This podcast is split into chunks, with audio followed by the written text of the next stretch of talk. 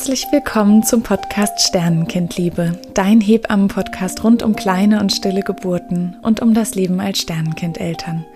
In diesem Podcast spreche ich ganz offen über alle Themen, die uns Sternenkindeltern bewegen. Ich spreche aus meiner Perspektive als Hebamme und als Sternenkindmutter. In dieser Folge spreche ich mit einer wirklich beeindruckenden Frau, mit Rosa Koppelmann.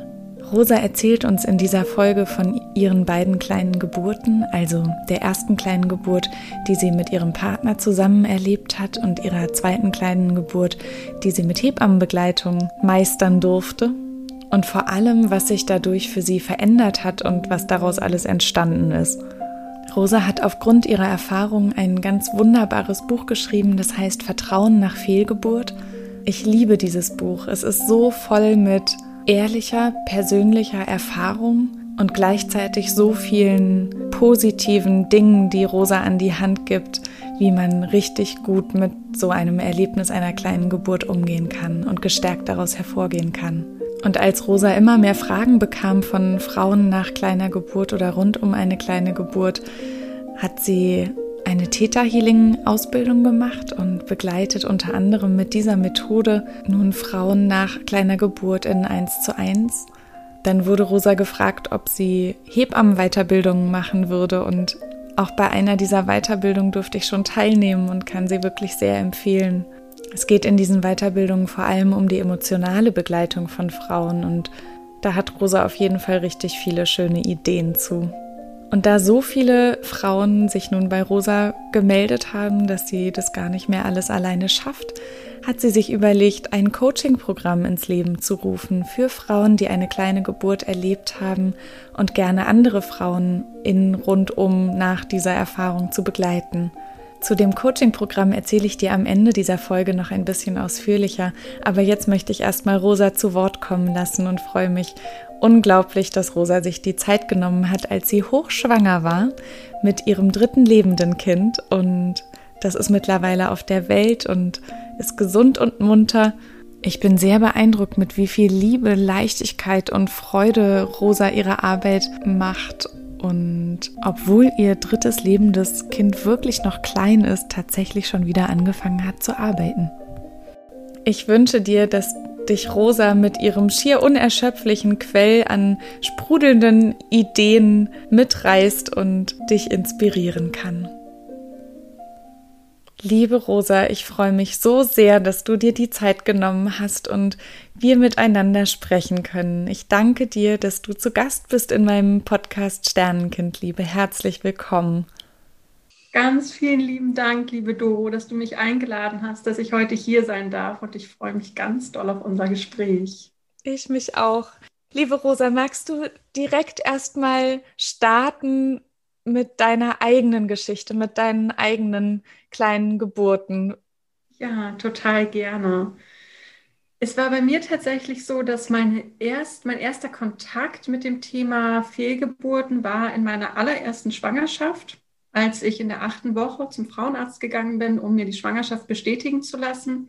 Und mir der Frauenarzt dann damals gesagt hat, er findet keinen Herzschlag und er würde mich gerne einladen, direkt am Nachmittag mit ihm ins Krankenhaus zu gehen und die Ausschabung zu machen.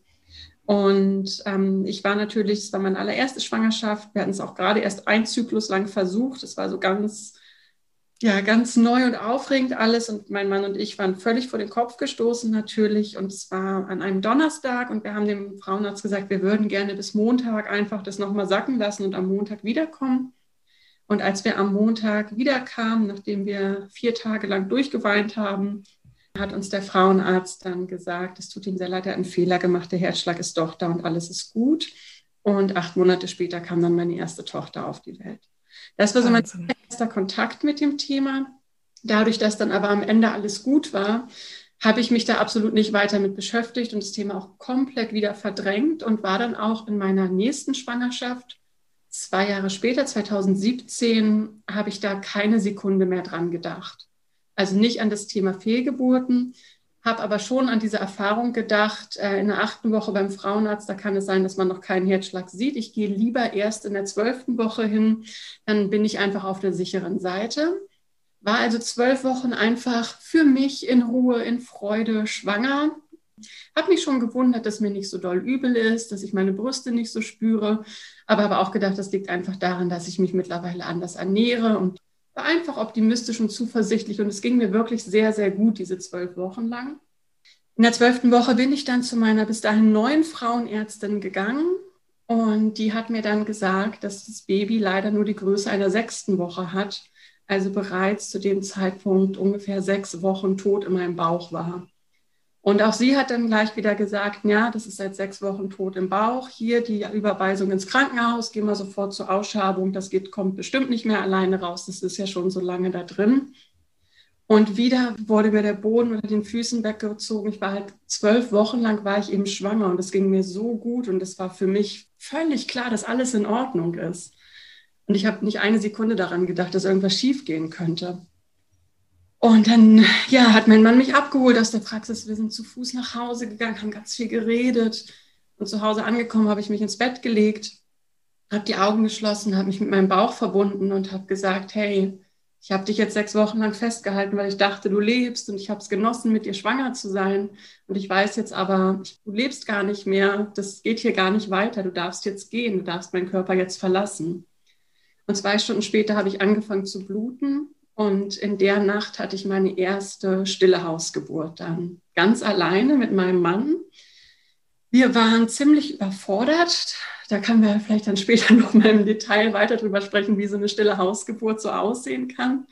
Ja. Ja, es war sehr abenteuerlich, es war sehr aufregend, es war natürlich auch sehr traurig, aber es war für uns irgendwie ganz klar, wir machen das jetzt hier allein zu Hause. Wow. Und bin danach, wie das ja bei vielen Frauen dann auch so ist, ganz schnell in Aktionismus getreten und habe gesagt, ach komm, das ist jetzt eben passiert, aber jetzt geht's weiter. Habe mich schon noch so zwei Tage ein bisschen ausgeruht, weil ich eben auch viel Blut verloren habe. Aber dann ging es weiter. Wir hatten zu dem Zeitpunkt auch eine eigene Firma, hatten viel zu tun und haben das Thema tatsächlich ziemlich verdrängt. Und es hat sich auch spürbar in unserem Alltag äh, bemerkbar gemacht, dass wir da nicht bewusst mit umgegangen sind. Wir haben auch nicht bewusst Abschied genommen.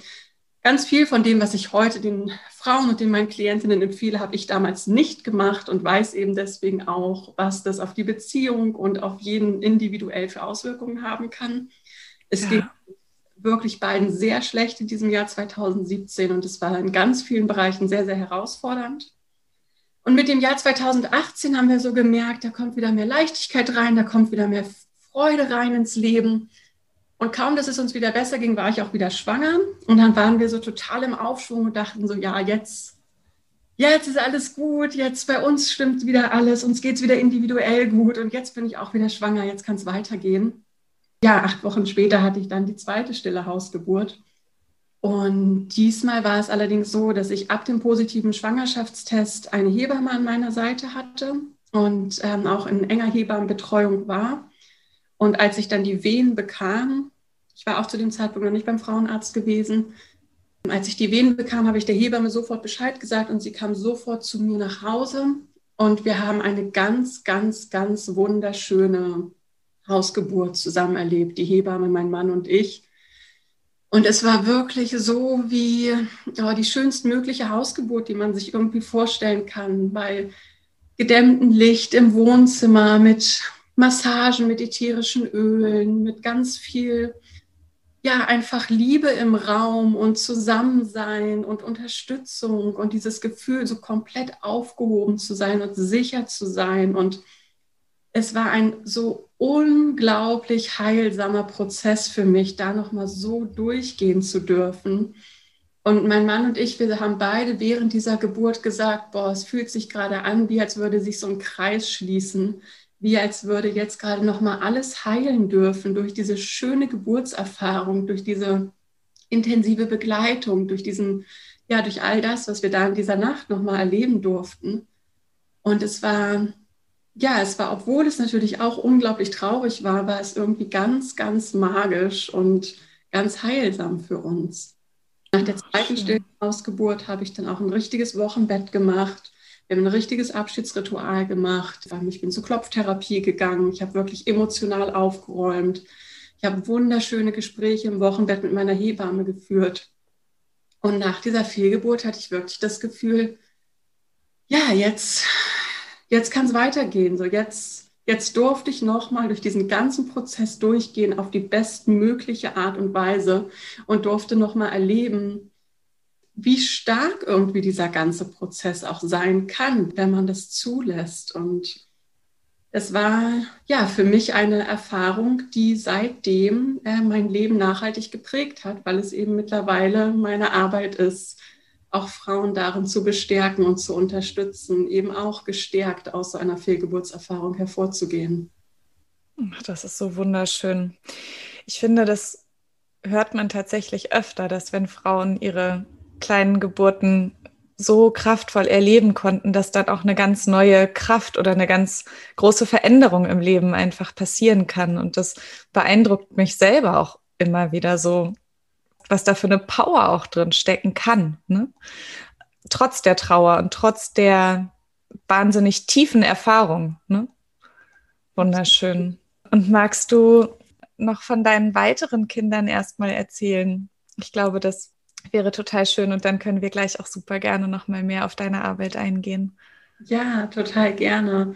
Ich habe tatsächlich nach dieser Fehlgeburtserfahrung 2018 wirklich noch mal sehr, sehr viel mit mir selbst gearbeitet, habe sehr viel in meinem Leben verändert. Äh, mein Mann und ich haben zu dem Zeitpunkt dann entschieden, unsere Firma zu verkaufen. Wir haben uns noch mal ganz neu aufgestellt. Wir haben uns entschieden, auf eine ganz, ganz große Reise zu gehen für ein Jahr lang. Und ja, haben wirklich irgendwie ja aus diesem Anlass heraus nochmal wirklich unser Leben in die Hand genommen und nochmal ganz deutlich uns gefragt, wie wollen wir leben, was brauchen wir zum Glücklichsein? Und wer wollen wir eigentlich sein? Und im Zuge all dieser sehr kraftvollen Entscheidungen, die wir in dieser Zeit dann ja gemacht haben, bin ich dann wieder schwanger geworden und hatte natürlich auch wieder große Angst davor, dass ich nochmal durch diesen Verlust gehen muss, obwohl ich nur noch wusste, dass es ja auch ganz, ganz schön sein kann, aber es ist ja eben trotzdem immer ein Verlust und wir haben uns ja ein zweites Kind gewünscht.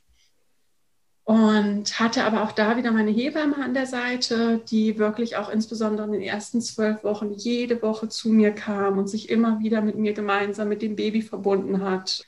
Einfach mir ganz, ganz viel Mut und Kraft gegeben hat, ich habe auch selbst weiter ganz viel mit mir gearbeitet, habe mich viel belesen, habe viel geguckt, was gibt es für Tools, um irgendwie durch diese Zeit zu kommen, um mich komplett durchzudrehen, so in diesen ersten zwölf Wochen. Ja, habe das geschafft, ohne durchzudrehen und ähm, habe es wow. neun Monate geschafft. Habe dann tatsächlich 2019 nochmal eine große Hausgeburt erleben dürfen und habe äh, meinen Sohn dann 2019 auf die Welt bringen dürfen.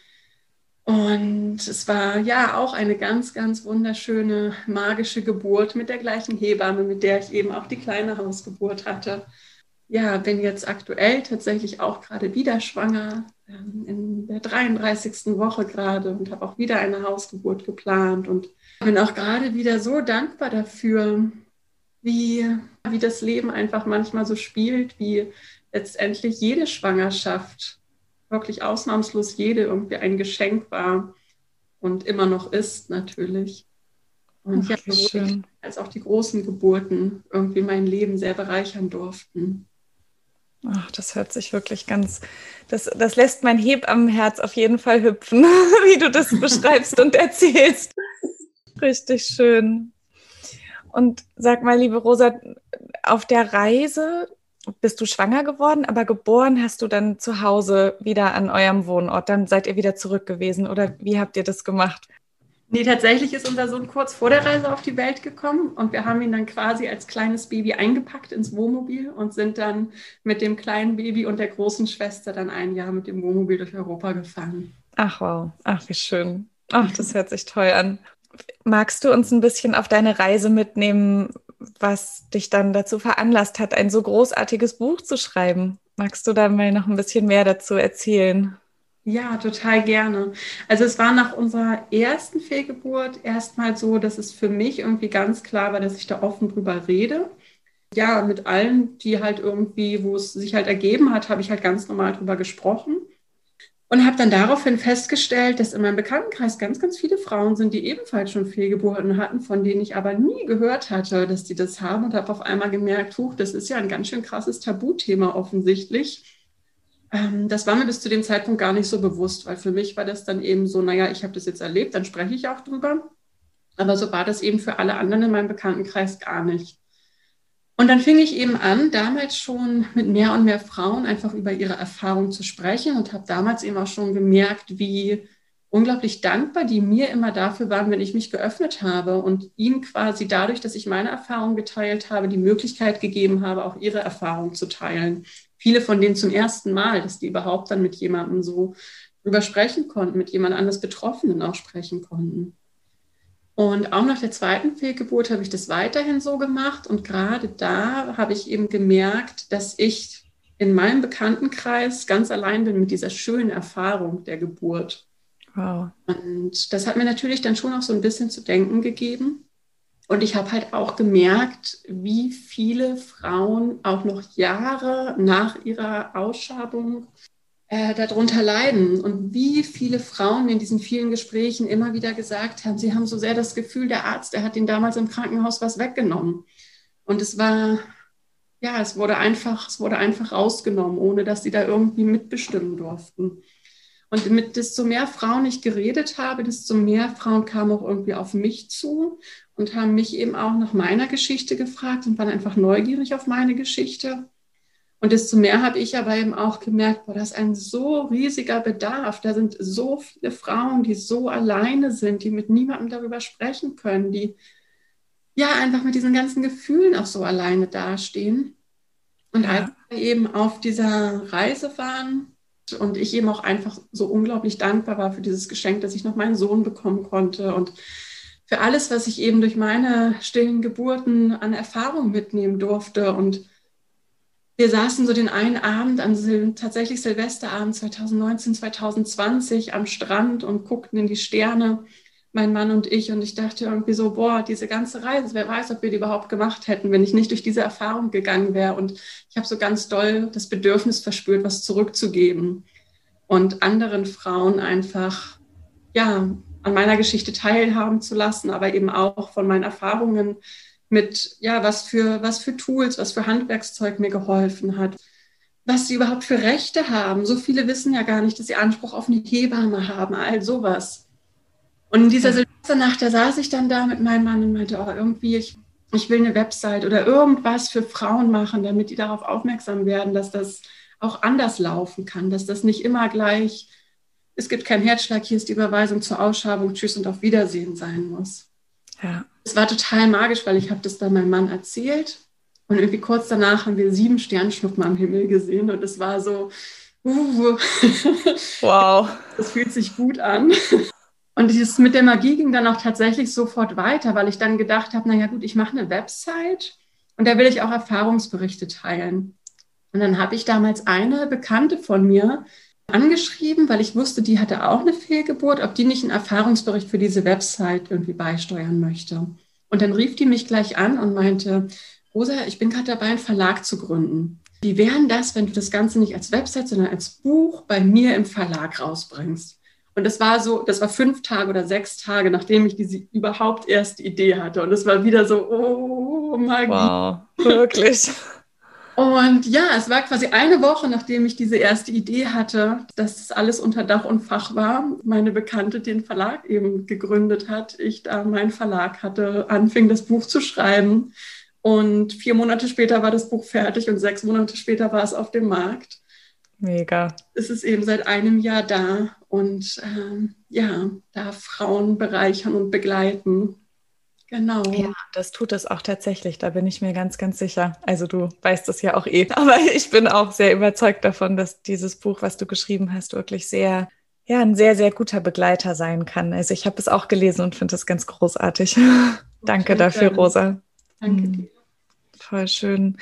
Und würdest du uns vielleicht an deinen Tools ein bisschen teilhaben lassen, was dir so geholfen hat oder was du auch ja in deinem Buch ganz schön beschreibst? Ich kann mir vorstellen, dass das sehr hilfreich sein kann. Ja, total gerne. Also ich muss dazu sagen, ich bin mittlerweile an einem Punkt, dadurch, dass ich jetzt in sehr intensiven 1 zu 1 Sitzungen mit Frauen arbeite, mit Frauen mit Fehlgeburtserfahrung, dass ich tatsächlich merke, das empfehle ich viel mehr, weil es ist, also die, die Tools, die haben mir gerade in so Akutsituationen geholfen. Das sind alles Tools, die helfen dir so, wenn du in deinem Alltag irgendwie so von Angst übermannt wirst oder auch von Trauer übermannt wirst, dass du dann einfach so wieder schaffst, zurück in deine Kraft zu kommen. Aber die ändern eben an dieser, an dieser Ursache, diese ganz tiefen Gefühle, die nach so einer Fehlgeburtserfahrung einfach in dir aufgeweckt werden können ändern die nicht in dem Ausmaß etwas wie so eine intensive 1 zu 1 Sitzung. Aber was mir ihm ganz, ganz viel geholfen hat, war tatsächlich, ich glaube, am allermeisten das Singen von Mantren. Da hatte ich vorher überhaupt keinen Kontakt mit. Spannend. Auch immer äh, so ein bisschen habe ich auch nie richtig begriffen, warum man Mantren singen soll und was das überhaupt ist und so weiter. Aber zweifelten Tag, als ich wirklich gemerkt habe, boah, ich, ich hyperventiliere bereits, weil ich Angst habe, weil ich einfach, glaube, es war gerade irgendwie so genau in der Schwangerschaftswoche, in der ich eben in der vorherigen Schwangerschaft dann den Abgang hatte, äh, da habe ich gesagt, okay, ich muss jetzt irgendwas machen, einfach um meinen Atem wieder in den Griff zu kriegen. Und dann habe ich angefangen, äh, Mantren zu singen und es hat so einen wunderschönen Effekt gehabt. Ich bin sofort so viel ruhiger geworden. Ich habe sofort gemerkt, wie mein Herzschlag sich verlangsamt, wie ich wieder durchatmen kann und wie ich dann auch wieder einfach ja geschafft habe, auch wieder positiver zu denken und ja zurück irgendwie so in mein Vertrauen zu finden. Und es gab so ein Mantra, das habe ich wirklich die ganze Schwangerschaft hindurch, also teilweise eine Stunde am Stück, immer wieder einfach gesungen und gesungen und gesungen. Und es hat mir unglaublich geholfen. Wow. Beste Einschlaflied danach, als mein Baby dann auf der Welt war. Oh, das glaube ich, ja, natürlich. Das macht so viel Sinn. genau.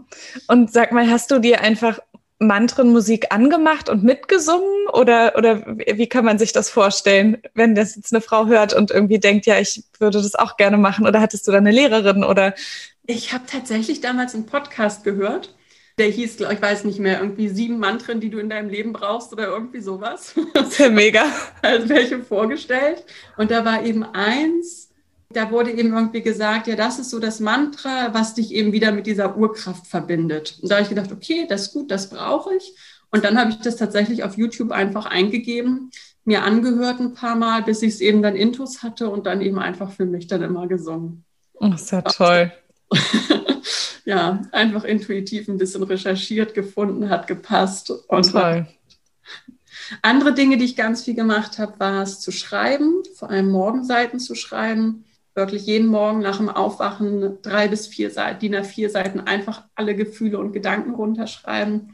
Teilweise auch mitten in der Nacht. Ähm, andere Frauen, die in so einer Situation waren wie ich, kenne das bestimmt auch, wie man dann nachts aufwacht und plötzlich denkt, ach, was ist, wenn es jetzt morgen tot ist? Was ist, wenn jetzt dieses? Was ist, wenn jetzt das ist und man nicht mehr einschlafen kann? Auch dann habe ja. ich mich ganz oft einfach hingesetzt und geschrieben, geschrieben, geschrieben, bis alles raus war und ich mich wieder hinlegen konnte und weiter schlafen konnte. Super. Ich habe viel mit Aromatherapie gearbeitet. Ich habe auch, ähm, wenn es ging, meditiert. Das ging aber immer nur, wenn ich schon relativ ruhig war. Also das ging nicht in diesen ganz akuten Stress, Angst, Verlustangst-Momenten, weil ich dafür einfach nicht die Ruhe hatte. Aber wenn es mir relativ gut ging und ich mir zusätzlich noch was Gutes tun wollte, dann haben mir Meditation auch einfach gut geholfen. Spaziergänge, ganz viel rausgehen in die Natur, spazieren gehen, bewegen, mit der Natur verbinden. Ja. letztendlich alles, was auch generell so, so Anti-Stress-Tools irgendwie sind, die einfach dafür sorgen, dass der Atem sich beruhigt, dass der Herzschlag sich beruhigt und dass man es eben irgendwie schafft, den Fokus immer wieder auf das Positive zu richten. Genau, auch ganz wunderbar mit positiven Affirmationen zu arbeiten. Ja. Genau, das war so meine Strategie. Toll. Und magst du vielleicht das mit den positiven Affirmationen noch mal ein bisschen näher ausführen? Ich weiß nicht, ob das alle so genau kennen, was man da genau macht. Das ist vielleicht noch ganz interessant. Ja, total gerne. Genau, also positive Affirmationen, das sind letztendlich ja einfach so bestärkende Sätze, die man sich selbst sagt. Im Grunde affirmieren wir alle die ganze Zeit, weil wir eben alle die ganze Zeit denken und wir können einfach quasi bewusstere Gedanken wählen oder eben weniger bewusst. Und wenn wir uns eben bewusst für positive Gedanken entscheiden, dann hat es eben auch einfach einen Einfluss darauf, wie wir uns fühlen. Wenn wir unbewusst den ganzen Tag an uns herumnörgeln oder den ganzen Tag uns selbst Angst machen und äh, Horrorszenarien ausmalen, dann hat das eben auch einfach einen Effekt darauf, wie es uns geht und wie wir so drauf sind. Positive Affirmationen sind nochmal ein bisschen stärker als der bloße Gedanke, weil man sie eben laut ausspricht. Und das gesprochene Wort hat eben immer nochmal etwas mehr Kraft und Macht als einfach nur der stille Gedanke. Da gibt es Affirmationskarten, die man sich kaufen kann, wo man sich einfach Sätze vorlesen kann. Es sind aber auch Sätze, die man sich eben selbst raussuchen kann. Wenn man zum Beispiel ja jemand ist, der sehr viel Angst hat, vor einem weiteren Verlust beispielsweise, und merkt, das ist immer wieder etwas, was in den Kopf kommt, dann kann man sich eben ganz bewusst für eine Affirmation wie ich vertraue meinem Körper, ich erlaube mir meinem Körper zu vertrauen, ich darf meinem Körper vertrauen, für so eine positive Affirmation entscheiden und sich das einfach immer und immer und immer wieder sagen. Man kann eine positive Affirmation übrigens auch ganz wundervoll mit einem Mantra verbinden und diese positive Affirmation einfach auch den ganzen Tag vor sich hin singen und summen. Dann hat es wie noch so einen, einen doppelten Effekt, weil eben durch dieses Singen die Atmung eben ganz anders im Körper zirkulieren kann und die Energie ganz anders zirkulieren kann. Und ähm, ja, man eben auch gleichzeitig noch dieses doppelt Positive aus der Kraft der, der Stimme und des Singens hat das habe ich ähm, teilweise auch gemacht und das hat mir auch ganz viel geholfen. Toll. Und das heißt, also wenn in so einem Moment, wo du gemerkt hast, oh, hier kommt die Angst, hast du im Prinzip gesagt, stopp, das will ich gerade nicht. Ich entscheide mich jetzt für, ich vertraue. Und dann hast du das gesagt oder gesummt oder gesungen und dann hast du sofort eine Veränderung gespürt und irgendwann konntest du damit aufhören, weil es dir einfach wieder besser ging. Kann man sich das so vorstellen? Meistens war es so, dass ich dann erstmal äh, singen musste, um meinen Atem zu beruhigen, um meinen Herzschlag zu beruhigen, weil ich, wenn ich ähm, direkt mit der Affirmation gestartet bin, schnell in so ein hyperventilierendes Ich vertraue, ich vertraue, ich vertraue, was mir dann aber letztendlich nicht geholfen hat, weil ich eben weiter in dieser, in dieser Angst, in dieser Stresskörperspannung war. Und da, genau, hat es mir ganz viel geholfen, eben erstmal wirklich irgendwie zu summen oder zu singen, bis ich gemerkt habe, okay, jetzt kann ich wieder und dann mit den positiven Affirmationen zu arbeiten. Toll. Und das ist so schön, weil das kann man ja im Prinzip sowohl in der Verarbeitungszeit nach einer kleinen Geburt nutzen, als auch in einer weiteren Schwangerschaft. Ne? Also all die Tools, die du jetzt gerade angesprochen hast, sind ja sowohl als auch unglaublich hilfreich. Ne? Das ist, genau. Das, das, ist so wertvoll, dass du die mit uns teilst. Danke, Rosa. Richtig Total schön. Gerne. Und magst du noch ein bisschen auf deine noch effektivere Methode eingehen als das, was du gerade genannt hast? Ich glaube, das kennen ja auch nicht alle. Von daher beschreib doch vielleicht ja. auch da noch mal ein bisschen genauer. Genau, also was, was ich will jetzt gar nicht sagen, noch effektiver, aber einfach ähm, tiefer, was, was wirklich die Ursache angeht. Also die Erfahrung, die ich selbst gemacht habe und die Erfahrung, die ich eben auch jetzt sehr viel mit meinen Klientinnen mache, ist, es gibt ja eben so verschiedene Gefühle, die die meisten Frauen bei einer und nach einer stillen Geburt begleiten. Da ist natürlich zuallererst die Trauer über den Verlust. Und bei sehr vielen ist es tatsächlich aber auch die Trauer, die als schnellstes wieder verebbt. Und zurück bleiben dann Gefühle von Angst, Angst davor, dass es eben wieder passieren kann, Angst davor, dass sie für immer kinderlos bleiben, Angst davor, dass sie nochmal durch diese Erfahrung gehen müssen. Und aber auch ähm, Schuldgefühle und Schamgefühle und einhergehend mit diesen Schamgefühlen Gefühle von Wertlosigkeit. Und das ist das, was ich eben in meinen Sitzungen erlebe, was meistens zurückbleibt. Und das, auch, das sind auch Erfahrungen, die ich selbst machen durfte, dass ich ganz stark gemerkt habe, nach meinen Fehlgeburten, dass ich gedacht habe, jetzt bin ich ja als Frau weniger wert, weil ich habe das hier nicht geschafft, wofür ich doch eigentlich biologisch als Frau auf der Welt bin. Ich bin damals eben zur Klopftherapie gegangen und durfte das durch die Klopftherapie dann irgendwie für mich lernen und erfahren, was da drunter liegt, was für Glaubenssätze da drunter liegen. Also eben dieser Glaubenssatz, ich bin nur dann wertvoll, wenn ich Kinder in die Welt bringe. und durfte dann durch die Klopftherapie damit aufräumen. Und selbst habe ich dann ähm, im Sommer 2020, nachdem eben immer mehr Frauen auf mich zugekommen sind und mich um Begleitung gebeten haben, habe ich eine Ausbildung im Bereich Theta Healing gemacht.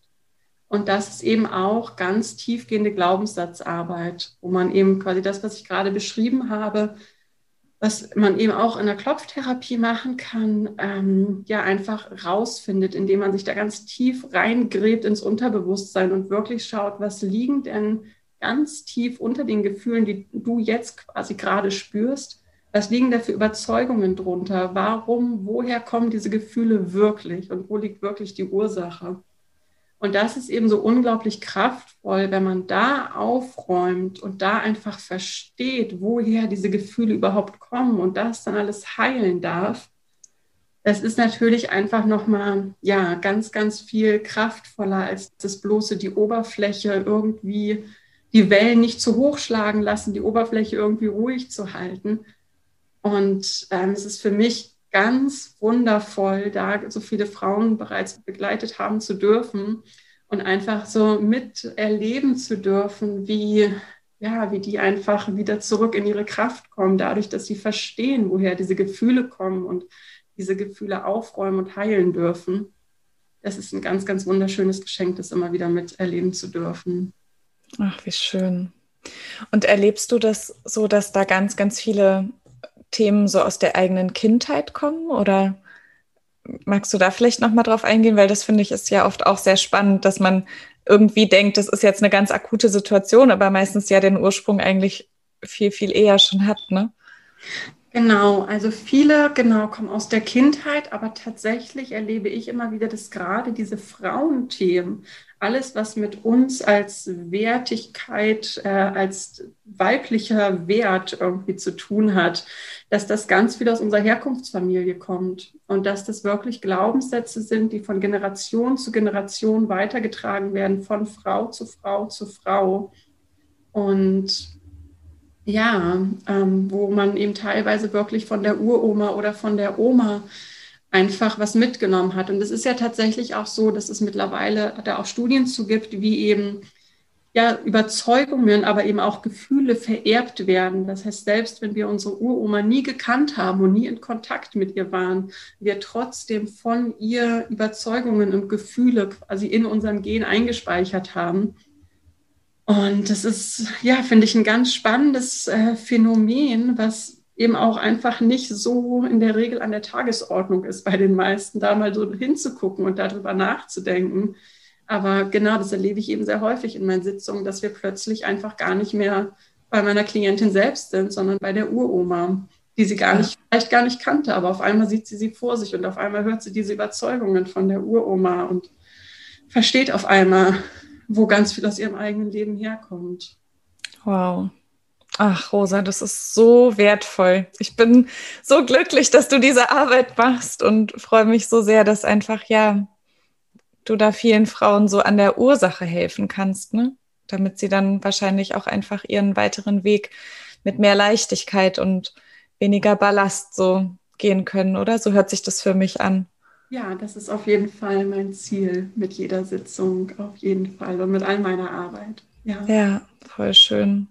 Und ist es so, dass man dafür ganz, ganz viele Treffen braucht oder ist das manchmal auch schon mit einer Sitzung eigentlich dann gelöst? Vielleicht magst du da auch noch mal drauf eingehen. Mhm. Das ist tatsächlich ganz unterschiedlich. Ich habe manche Klientinnen, die kommen alle zwei Wochen. Ich habe manche, die kommen einmal im Monat. Ich habe manche, die kommen alle sechs Monate und ich habe auch manche, die kommen einmal und nie wieder. Das ist tatsächlich, mm, man kann in einer Sitzung ganz, ganz viel lösen. Und eine Klientin hat mir einmal gesagt, so eine Sitzung bei mir ist immer wie fünf Stunden Gesprächstherapie bei ihrem Therapeuten. Also es ist wirklich sehr intensiv und man schafft in einer Sitzung sehr viel. Es ist aber häufig eben auch so, dass wenn man ein Thema aufgelöst hat, dass dann Platz ist für was Neues. Und das spüren eben auch viele meiner Klientinnen, dass sie nach einer Sitzung erstmal so ganz ganz frei, ganz leicht, ganz im Vertrauen sind und ja, das Thema einfach weg ist, was dir die ganzen letzten Wochen beschäftigt hat. Und dann melden sie sich zwei Wochen später wieder und sagen, hm, das Thema ist zwar weg, aber jetzt ist auf einmal was anderes, da können wir uns das auch nochmal angucken. Und das ist auch was, wo ich es ganz wichtig finde, dass man das auch so als Frau ganz individuell schaut, wie viel man da überhaupt machen möchte. Ich bin selbst so ein Typ, seit ich angefangen habe, auch so bei mir so intensiv aufzuräumen und einfach auch so erleben durfte, was das in meinem Leben alles verändert, wenn man mal so, so tief aufräumt dass ich das einfach total liebe und alle 14 Tage selbst eine Täter-Healing-Sitzung bekomme und immer jeder schon entgegenfieber, weil ich wieder was aufräumen darf. Na, toll. Und ich weiß aber eben auch von einigen Klientinnen, die mir sagen, dass es einfach auch für sie anstrengend ist. Es ist ja auch einfach irgendwo anstrengend, wenn man sich so tief in seine eigenen Emotionen und in seine eigenen Glaubenssätze begibt. Und die halt sagen, die, die wollen das nur alle zwei Monate zum Beispiel, damit sie einfach ja zwischendurch auch wieder sich ganz anderen Dingen widmen können und die möchten nicht mehr. Und es gibt aber eben auch manche, die sagen, ja, ich will auch richtig aufräumen, ich will jetzt das volle Programm. Und ich lasse da auch auf jeden Fall allen so total ihren Freiraum und finde, alles, alles hat irgendwie seine Erlaubnis und darf genau so sein. Ach, wie schön, Rosa. Wow.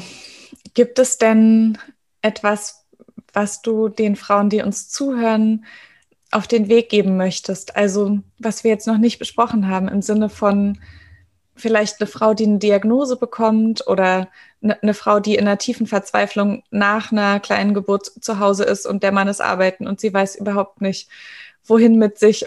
Ja, vielleicht magst du da einfach noch mal drauf eingehen, ob, ob dir da noch irgendwas einfällt, was wir jetzt noch gar nicht besprochen haben. Ja, eine sehr schöne Frage. Worüber wir tatsächlich noch nicht so viel gesprochen haben, ist eben wirklich dieses ganze Thema, wie trifft man denn überhaupt nach der Diagnose Entscheidungen? Wie, wie geht man denn nach der Diagnose eben tatsächlich dann einfach damit um, was da gerade passiert? Und ähm, da wird eben auch oft die Entscheidung ja bereits vom Arzt abgenommen oder von der Ärztin. Und das ist was, was ich ähm, ganz, ganz kritisch betrachte, weil ich es eben so wahnsinnig wichtig finde.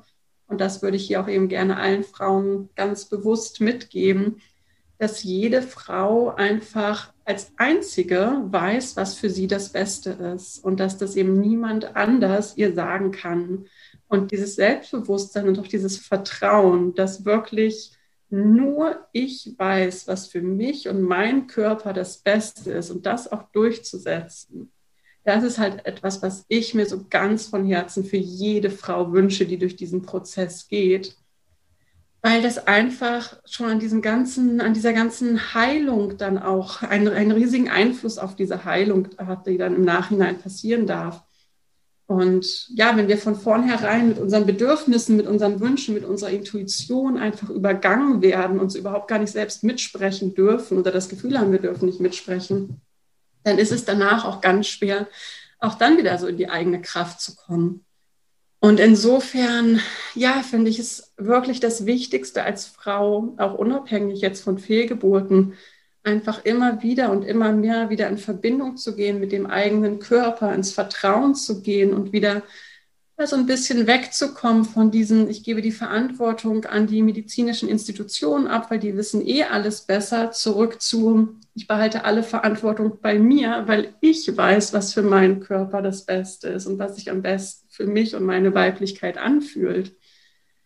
Und ja, das ist natürlich nicht für jede Frau gleich einfach. Und deswegen finde ich es auch absolut in Ordnung, wenn eben auch Frauen sagen, ich fühle mich zu Hause nicht sicher, ich fühle mich zu Hause nicht wohl, ich möchte mich gerne, aber auch ganz bewusst dann ähm, für das Krankenhaus und die Ausschreibung entscheiden. Das finde ich auch absolut legitim, solange da eben dann wirklich auch eine bewusste Entscheidung und auch Auseinandersetzung mit der ganzen Thematik irgendwie vorher ablief und es eben nicht so ist, Diagnose, Ausschabung, drei Tage später wieder zur Arbeit, Thema abgeschlossen.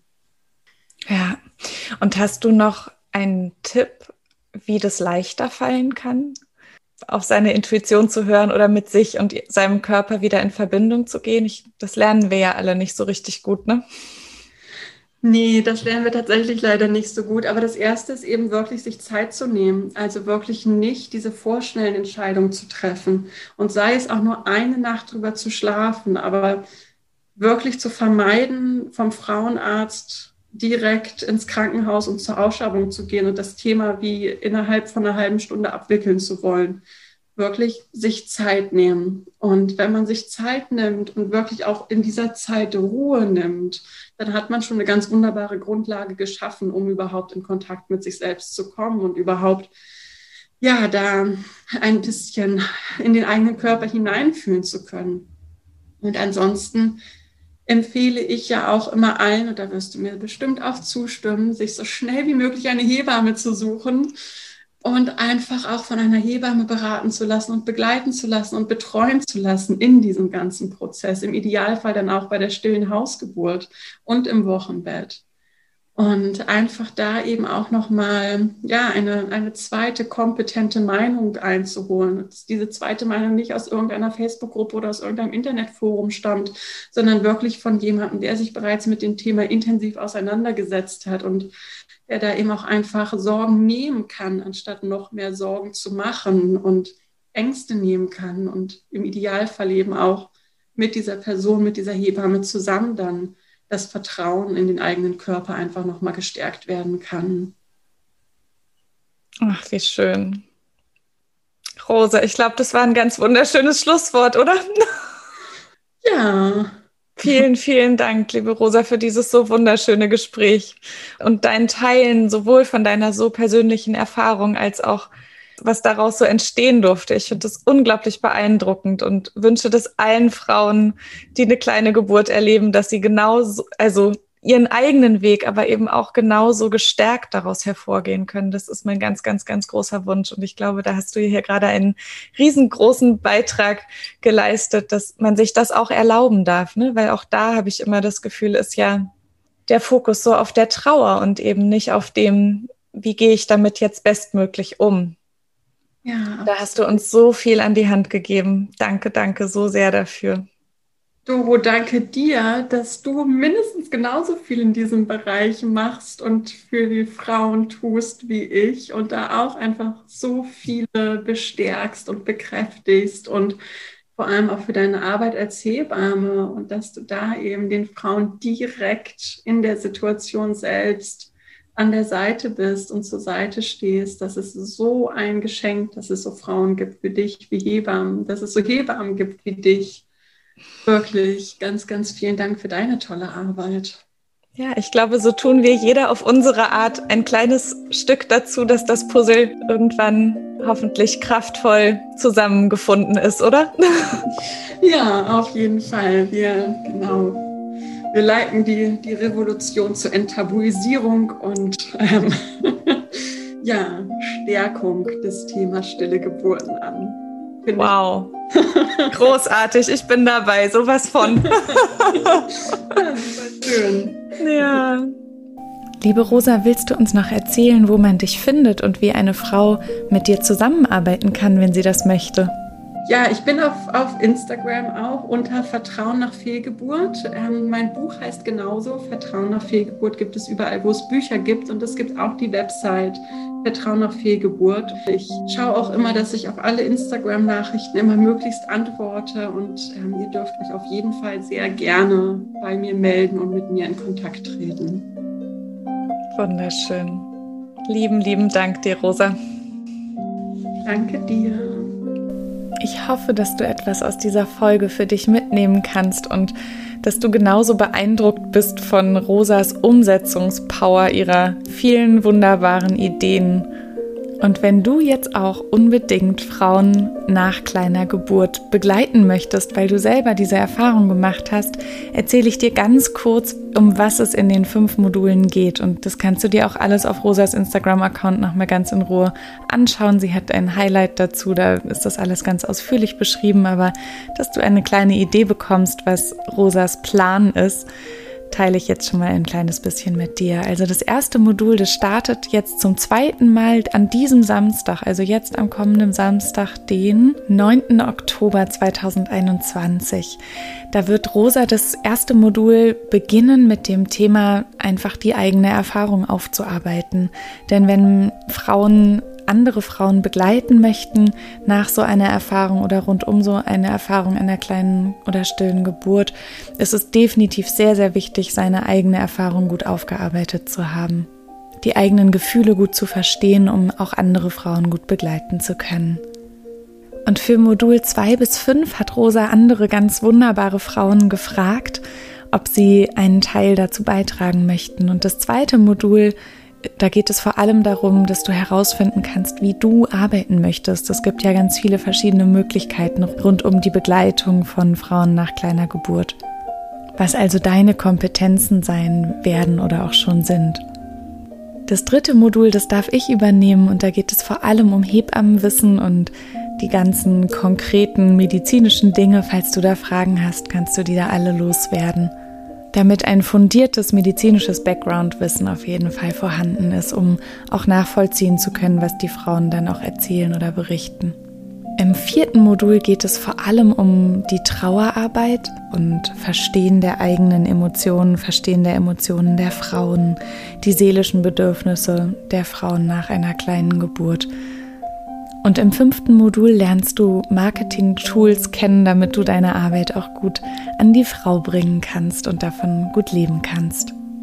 Das ist jetzt erstmal ein ganz grober Überblick und grundsätzlich ist jedes Modul einzeln auch buchbar, also es muss nicht komplett zusammenhängend gebucht werden. Und die Anmeldung läuft über Rosa. Was ich an dem Coaching-Programm großartig finde, ist, dass die Vision, dass Frauen besser nach einer kleinen Geburt oder rund um eine kleine Geburt begleitet werden, so sehr viel schneller Realität werden kann. Ich hoffe, dass du einiges aus dieser Folge für dich mitnehmen kannst und wünsche dir jetzt von Herzen alles Liebe, alles Gute, deine Doro.